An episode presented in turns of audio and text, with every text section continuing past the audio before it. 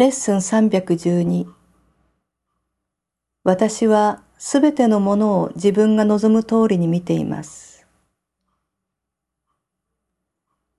私はすべてのものを自分が望む通りに見ています。知覚は判断に従います。まず判断を下して、その結果、自分が見たいと思うものを見るのです。視覚は私たちが望むものを差し出すために使えることしかできません。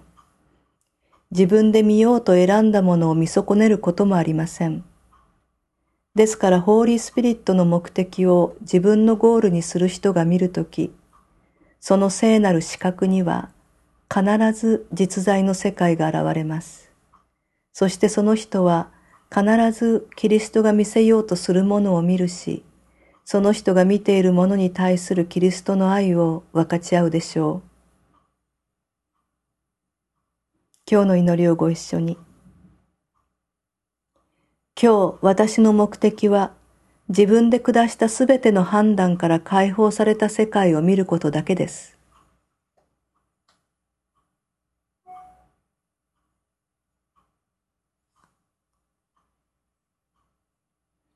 父よ、今日これがあなたの私に対する意志であり、従ってそれは私のゴールでもあるはずです。